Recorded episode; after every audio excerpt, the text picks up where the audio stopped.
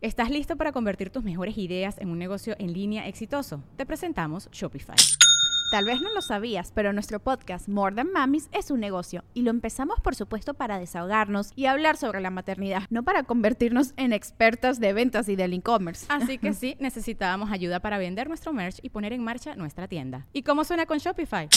Llegó otra venta. Shopify es la plataforma de comercio que está revolucionando millones de negocios en todo el mundo. Ya seas un emprendedor desde tu casa o desde donde sea, Shopify es la única herramienta que necesitas para iniciar, administrar y hacer crecer tu negocio sin dificultades. Con Shopify puedo gestionar pedidos, envíos y pagos desde cualquier lugar, brindándote toda la información y estadísticas de tus ventas al detalle. Regístrate para un periodo de prueba con tan solo un dólar al mes en shopify.com barra sonoro, todo en minúsculas Ve a shopify.com barra sonoro para llevar tu negocio al siguiente nivel. Shopify.com barra sonoro. Welcome to the Listening Time Podcast.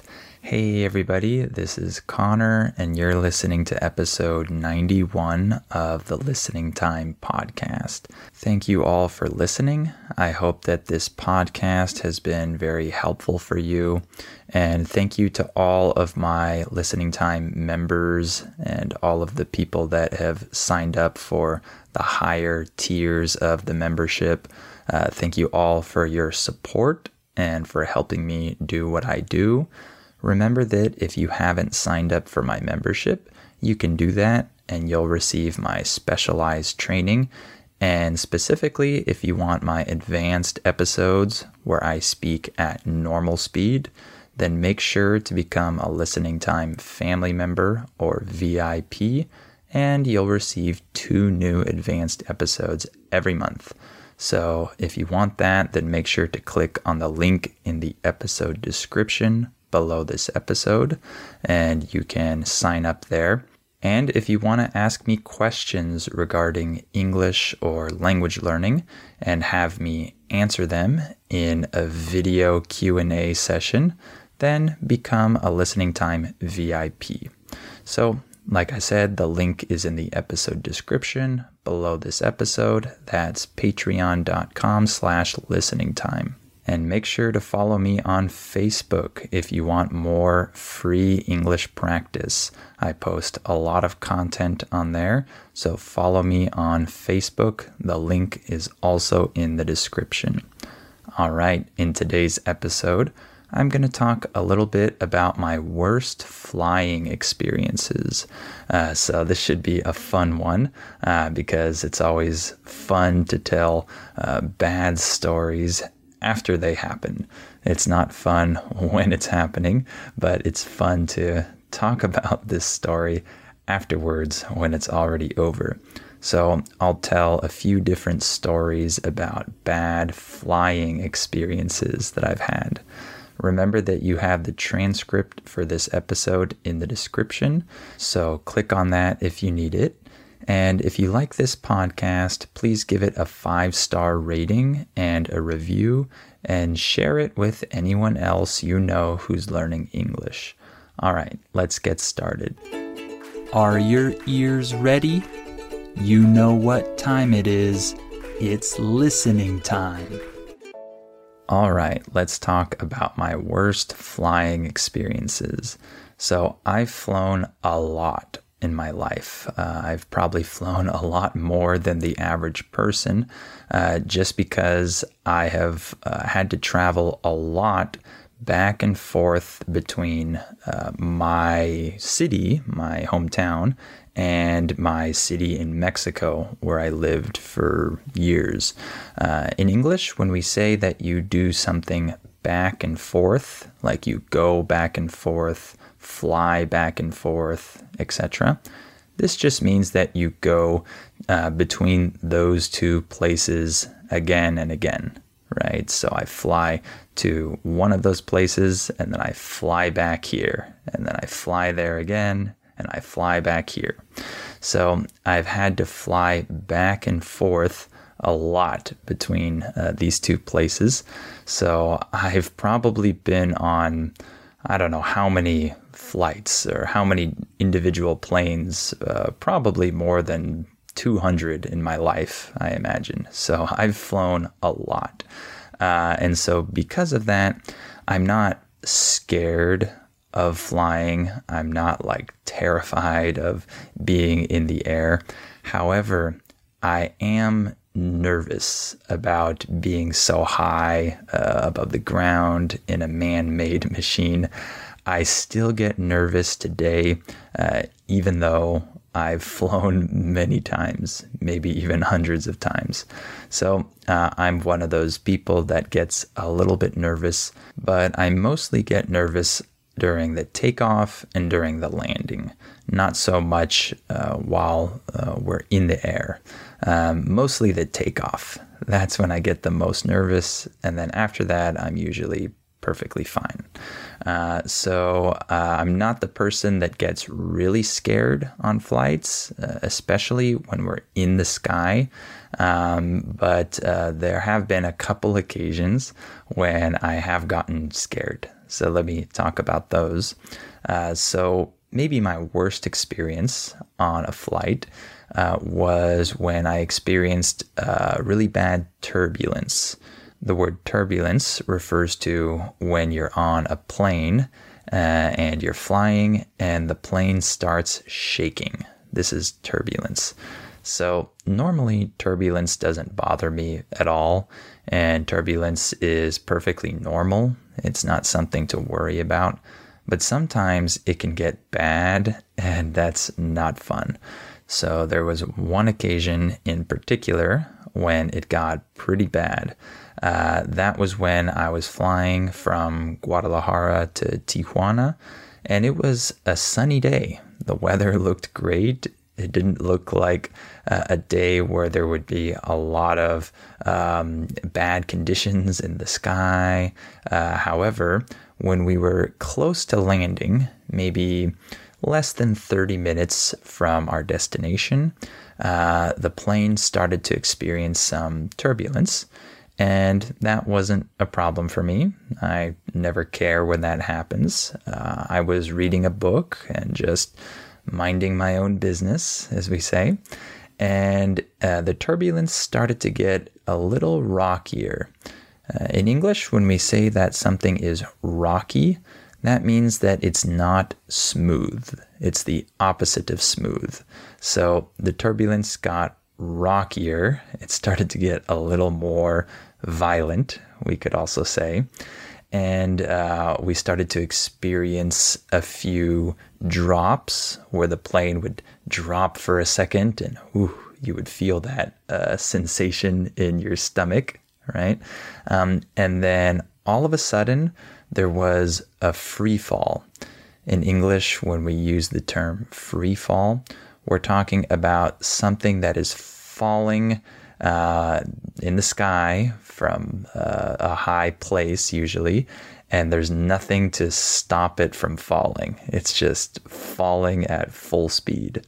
So, if you've ever gone skydiving before, uh, you will experience free fall uh, for a short period of time when you jump out of the aircraft and you're just falling down, right? So the plane actually went into free fall for a few seconds. And that was the first time that I had experienced uh, such a drastic drop uh, when flying. And it was like being on a roller coaster or something when suddenly you just go down very fast and no one was ready for this. And people started screaming, crying. Uh, there was this one young man that had really bad anxiety, and he was just screaming at the top of his lungs. Uh, in English, we use that phrase, scream at the top of your lungs, to mean that you're screaming with full force. So he was screaming at the top of his lungs and the flight attendants were rushing to get back to their seats. Uh, and for uh, a few seconds, everything was crazy. Uh, and then, uh, thankfully, that was the worst of it.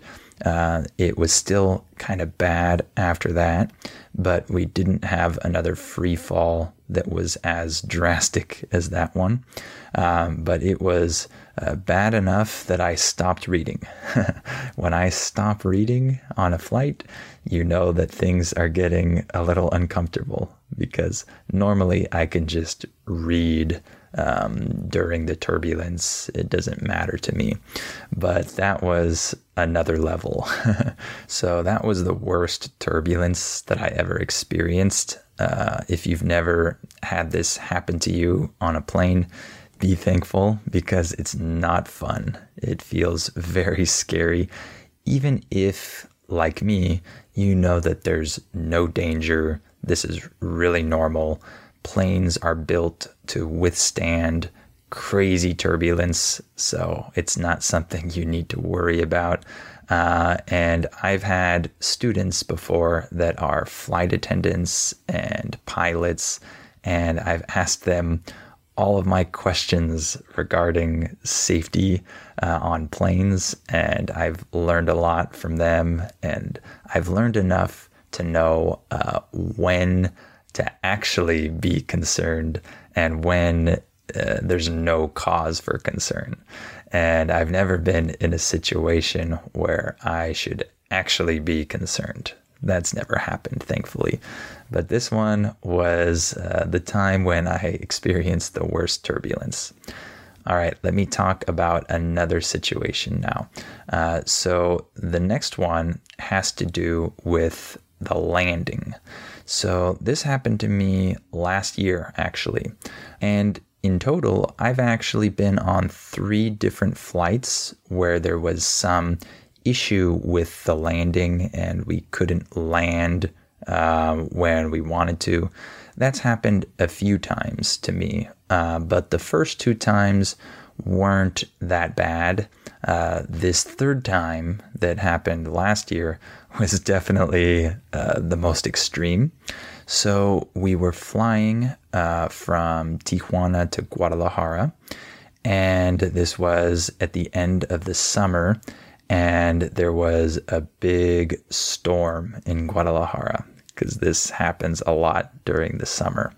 And it was a big thunderstorm, uh, but planes were still landing uh, at the airport there.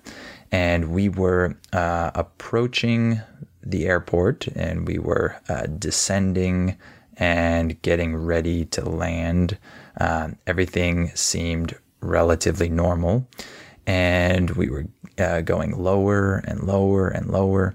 And we were all waiting to feel uh, the wheels of the plane touch the ground because we were on the runway. In English, the word runway refers to uh, the strip of ground where the plane takes off and lands.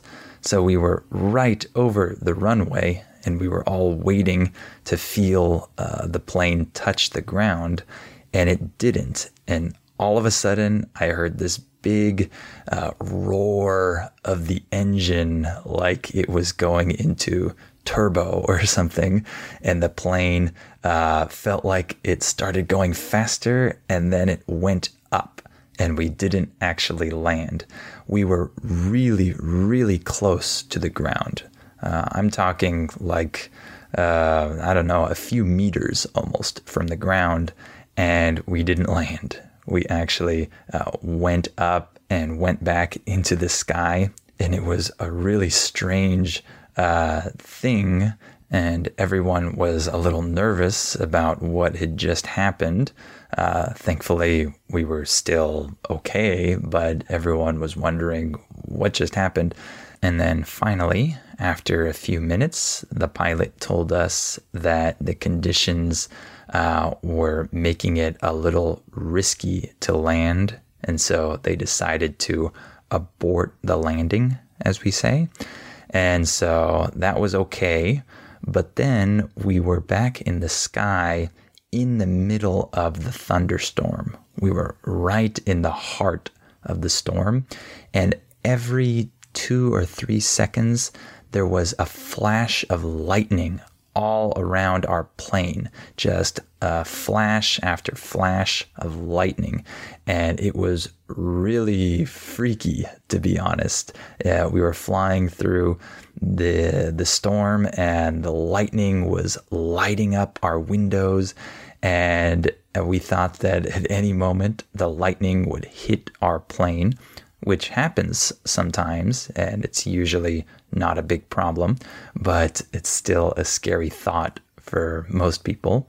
Uh, but I couldn't see anything but these flashes of lightning all around us every few seconds.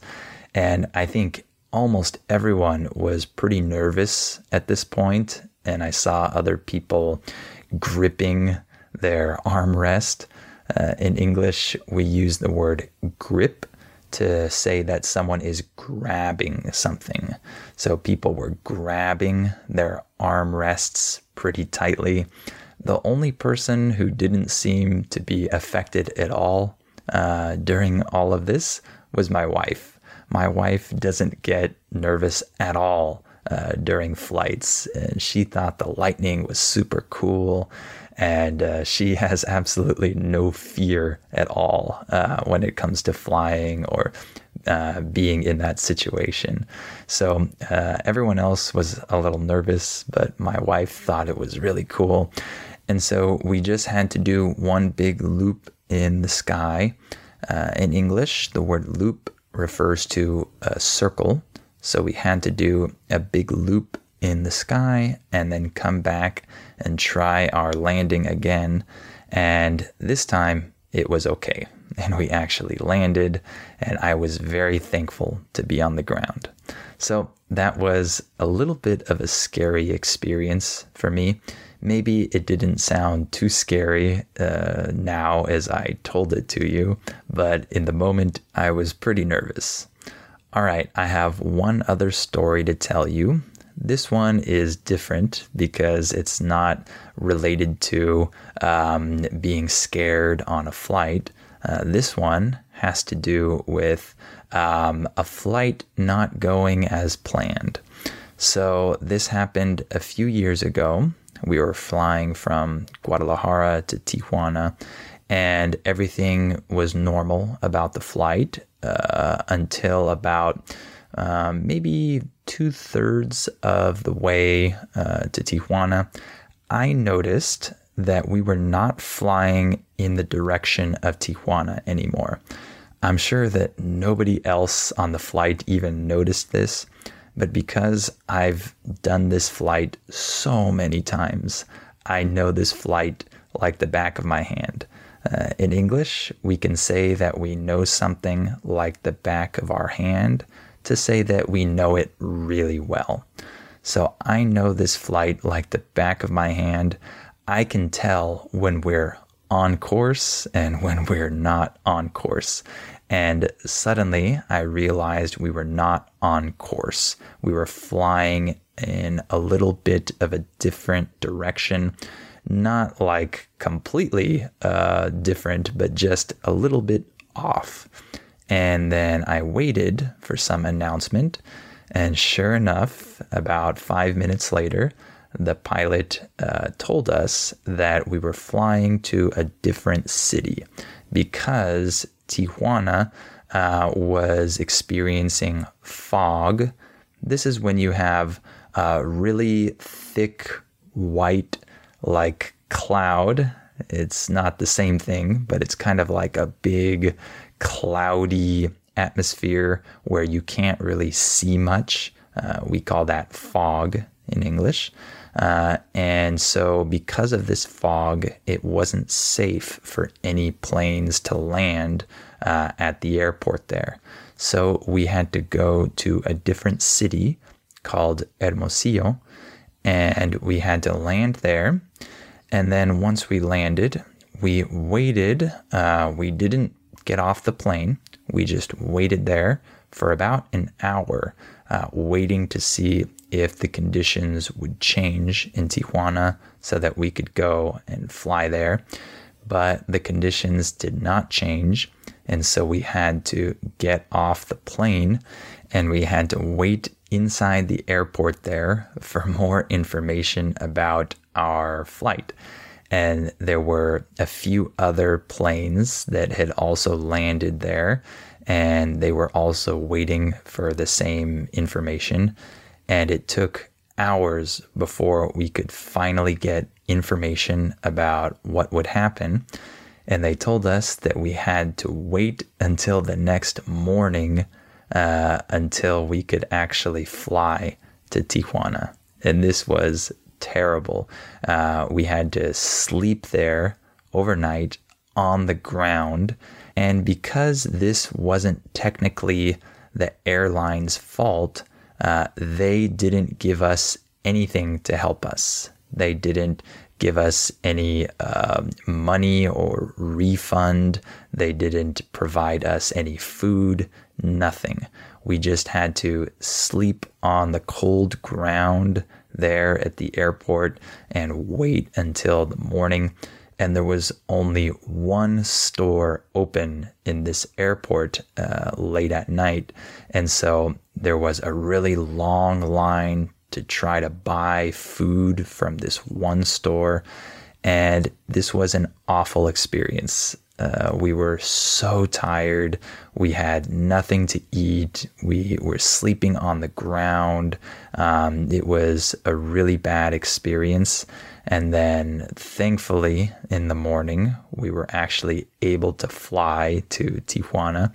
But the bad thing was that there were a lot of people arriving at the same time because nobody uh, had been able to land at the airport there uh, the night before.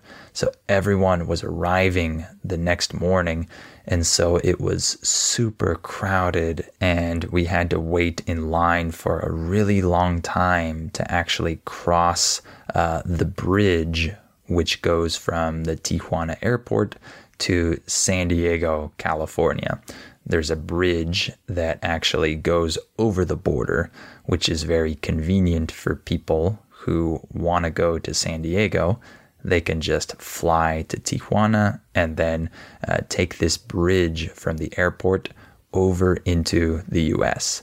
So usually there's almost no one there. It's very easy to cross, but this time it was a nightmare. There were so many people there at the same time trying to cross. So it took us a long time to finally get to the US. Um, it was like a day, a full day, pretty much.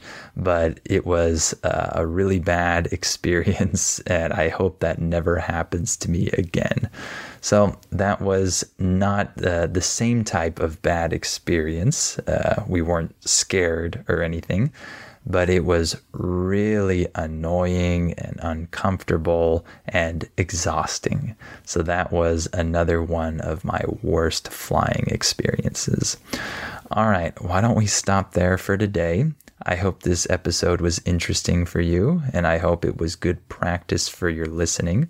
Remember that if you want my specialized training, you can click on the link in the episode description below this episode to become a member. And if you want my advanced podcast episodes, then you can become a listening time family member or VIP, and you'll receive two new advanced episodes every month where I speak at normal speed. This will help you practice to become an advanced listener. And if you want to ask me questions about English or language learning, then become a listening time VIP and you can ask me questions every week and I'll answer those in a video Q&A session. And also follow me on Facebook to receive a lot of free English practice that will be helpful for you as well. So click on the Facebook link in the episode description.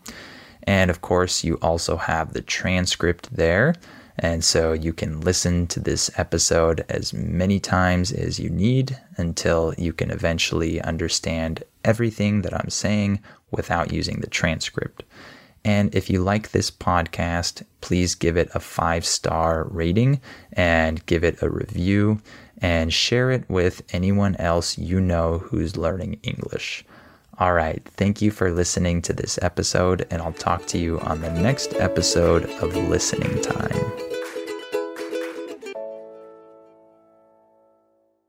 Before we continue, let me tell you about our sponsor, Rosetta Stone. As you all know, learning a language is challenging. Well, Rosetta Stone is a great tool that can help you with this challenge so you can improve your English or learn any of the other 25 languages that it offers. Rosetta Stone has helped millions of people learn foreign languages over the last 30 years. The idea behind Rosetta Stone is to provide you with a more natural and intuitive language learning method compared to other types of courses. Instead of focusing on tests, drills, or boring memorization, Rosetta Stone helps you develop your language skills naturally using interesting stories, dialogues, and visuals. In this way, you'll learn the language a little more like a child learns their first language, not just by memorizing things, but through engaging exposure to the language. Rosetta Stone is also convenient to use because of the flexibility of its lessons. They're full of helpful content, but they're also pretty short, and you can do them whenever you have the time. This will help you work them into your schedule more easily. And one other cool feature that Rosetta Stone has is its speech recognition tool called True Accent. It can detect the differences between your pronunciation and a native speaker's pronunciation, so it can give you feedback on how you're pronouncing words and help you improve. As you can see, Rosetta Stone is a language learning tool with a ton of value. Don't put off learning that language. There's no better time than right now to get started. For a very limited time, Listening Time listeners can get Rosetta Stone's lifetime membership for 50% off. That's 50% off unlimited access to 25 language courses for the rest of your life. Redeem your 50% off at rosettastone.com slash listening time today.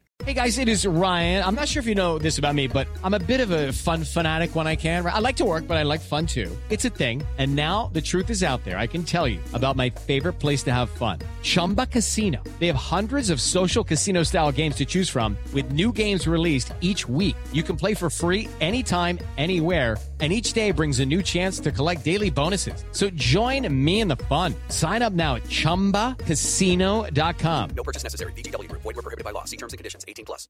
En Sherwin Williams somos tu compa, tu pana, tu socio, pero sobre todo somos tu aliado. Con más de 6.000 representantes para atenderte en tu idioma y beneficios para contratistas que encontrarás en aliadopro.com. En Sherwin Williams somos el aliado del pro.